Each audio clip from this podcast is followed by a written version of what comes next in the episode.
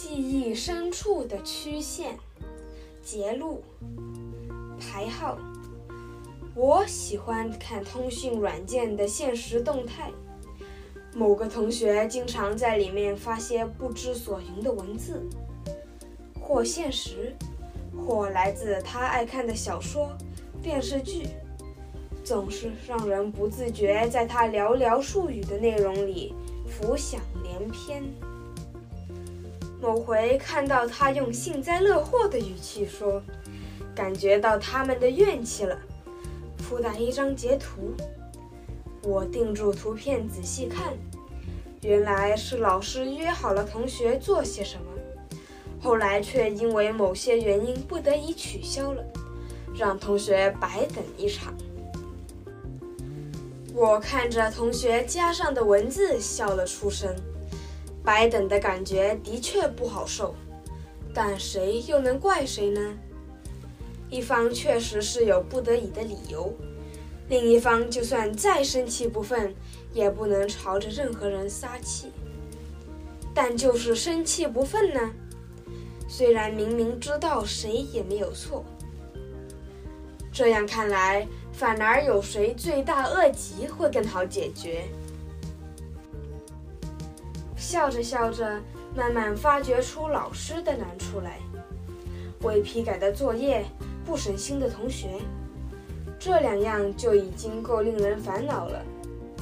老师大部分的时间都分给了工作吧，所以偶尔会顾不上其他。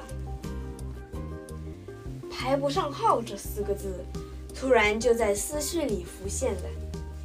一条长长的人龙往前慢悠悠地挤着。一个一个争先恐后，一条缝隙也不留。于是最晚来的只有认命，站到队伍的最尾端。排什么呢？排着遇见，排着共事，排着等被处理。排到了之后呢？是否也就是擦肩而过的一面之缘？在这世间。谁又不是谁的过客呢？每个人都是独立的个体，每个个体都有他们自己的曾经、生活和未来。要是不愿意，谁也不能完全干涉谁，只能站在旁边看看，最多在对方将要坠入深渊时，企图抓住他的衣角。在将要升上高空时，奋力推一把。世间无不散的筵席，人生亦如此。各个阶段遇上的老师、同学、亲戚、朋友，甚至家人，都无法陪着谁走过一生，像是在夜空划过的流星，各自有了既定的轨迹。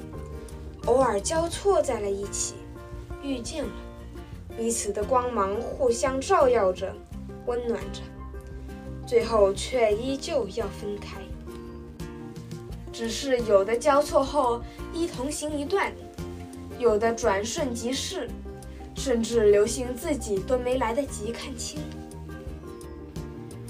每当有人能记住我的事，那种喜悦是发自内心的。永久的。